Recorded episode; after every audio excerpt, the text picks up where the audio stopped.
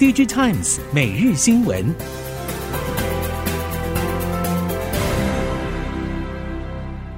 听众朋友您好，欢迎收听 DigiTimes 每日新闻，我是袁长杰，现在为您提供今天科技产业的新闻重点。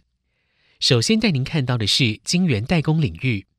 有鉴于台积电握有国际厂商大单，加上三奈米制程传出已经涨破两万美元。台积电看似在与三星电子拉开差距，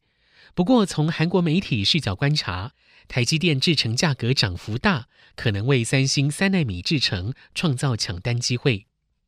根据韩国媒体 iNews 二四引述南韩业界观点，因为市场不景气，苹果、NVIDIA 等台积电主要客户正在调整订单量，之后能否接受台积电的涨价方案备受关注。部分分析期待。如果三星以更低价格供应三纳米制程晶圆代工服务，可能有利三星抢单。三星在今年六月抢先台积电宣布量产三纳米环绕式闸极晶片，接着在七月罕见的举行首批三纳米晶片交货典礼。但是三星尚未摆脱良率阴霾，未来能否争取客户信赖，仍待观察。在记忆体领域。因为消费性电子及伺服器出货低迷，记忆体供应链库存压力增加，各家国际记忆体大厂减产措施像是骨牌效应连接启动。在台厂方面，旺宏、华邦电也先后宣布减产，旺宏预计减产百分之二十到二十五，华邦电则在中科厂减产百分之三十到四十。利基型记忆体设计 IC 厂金豪科也表示。第四季起可能将会减少投片大约三到四成，只有南亚科尚未跟进宣布减产。南亚科表示，目前仍然采取减少资本支出和产品组合调整的方式因应，明年生产设备资本支出会比今年调降两成。华邦电则表示，第四季的营运将会在十月落底，十一、十二月可望逐步回升。接下来看到手机。苹果 iPhone SE 的产品更新周期大概是两年一更，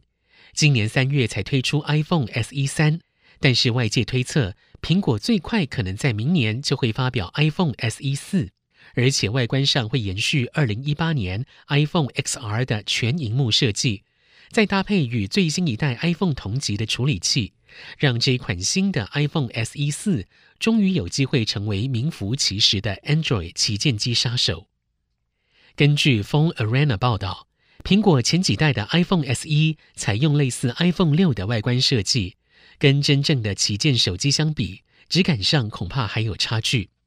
如果是根据外界推测，iPhone SE 四或许真的担得起 Android 旗舰机杀手的名号。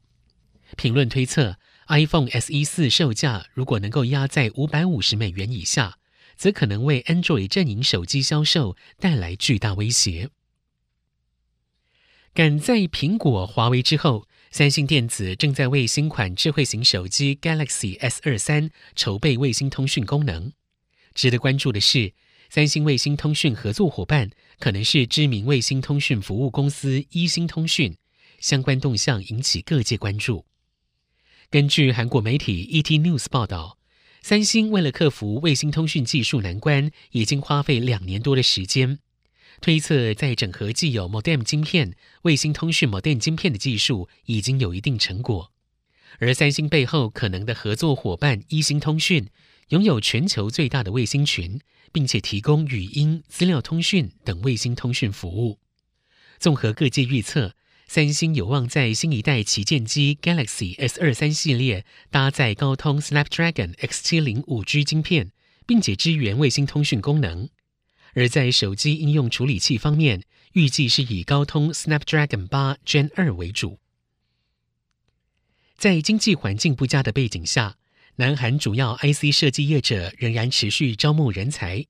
一方面自主经营人才培育计划，直接培养具有实务经验的人才；一方面也扩大招募规模。韩国媒体 VLAC 引述业界消息表示，GAON Chips、Semi Five。AD Technology、ASIC Land、Co Asia 等南韩主要 IC 设计业者计划在今年到明年之间持续扩大招募规模。刺激南韩 IC 业者加强人力需求的主因是随着十四奈米以下制程逐渐普及，能否确保高级工程师会成为企业竞争力的关键。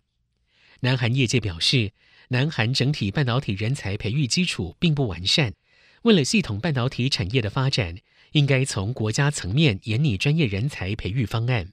不只需要新设 IC 设计学院。还需要扩大支援大学端 IC 设计硕博士课程，扩编 IC 设计教授，增加专业学生，实施相关对策。接下来，把焦点转到电动车领域。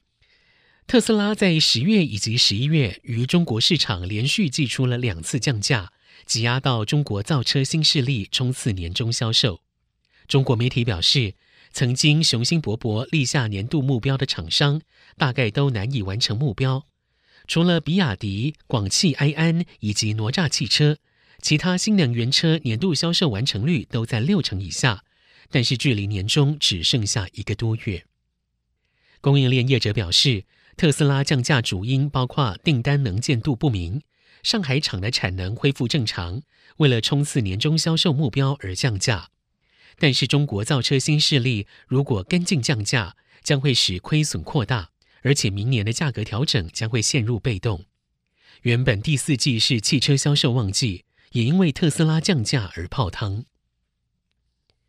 能源危机加上气候变迁带来的环保意识抬头，各国政府致力推动电动车取代燃油车的交通运输转型。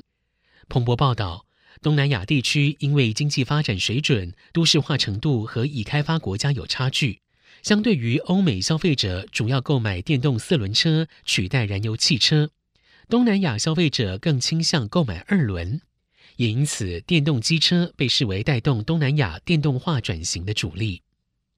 麦肯锡预估，到了二零三零年，东南亚市场的电动机车市占会达到百分之五十，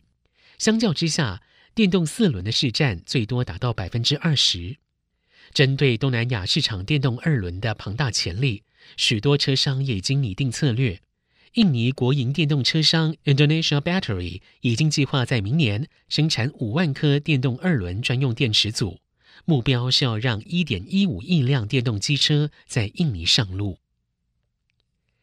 在印度市场，Gogoro 也积极抢进。去年与 Hero MotoCorp 宣布合作开发电动二轮之后，今年继续与 Zip Electric 携手在印度推出电动机车产品。Gogoro 希望靠着合作，在印度由 Ather Energy 以及 Ola Electric 主导的市场中脱颖而出。Gogoro India 总经理 Kaushik Berman 表示，Gogoro 最大优势在高效率的换电系统，但是换电并非只是部件、电池及设备。还需要电网及其他合作伙伴的参与，因为印度许多地方仍饱受停电之苦，所以具备自有电力来源的换电站是不可或缺的一环。Gogoro 希望将发展重点放在外送车队以及最后一里物流等近年在印度快速发展的领域。Gogoro 首先要建立认知，等待消费者逐渐接受换电模式。再进一步提升对于里程焦虑以及电池安全性的信心。在车用电池方面，Panasonic 电池事业子公司 Panasonic Energy 正在扩大电动车的车载电池产能。在美国的电动车电池工厂，除了内华达州的 Gigafactory One 以及在堪萨斯州刚开始新建的新厂之外，还打算再盖第三座电池工厂。以因应高涨的电动车电池需求，并且响应美国鼓励境内生产的官方政策。彭博报道，Panasonic Energy 技术长渡边庄一透露，几乎已经确定将会在美国新建第三座电池工厂，因为堪萨斯州的新厂完工之后，也只比今年增加六成的电池产能，而 Panasonic 目标是在二零二八年度将产能增加为目前的三到四倍。在日本方面，位于和歌山县的电池工厂，预计明年会加快资本投资，二零二四年三月之前量产。以上，DG Times 每日新闻由 DG Times 电子时报提供，原长杰编辑播报，谢谢收听。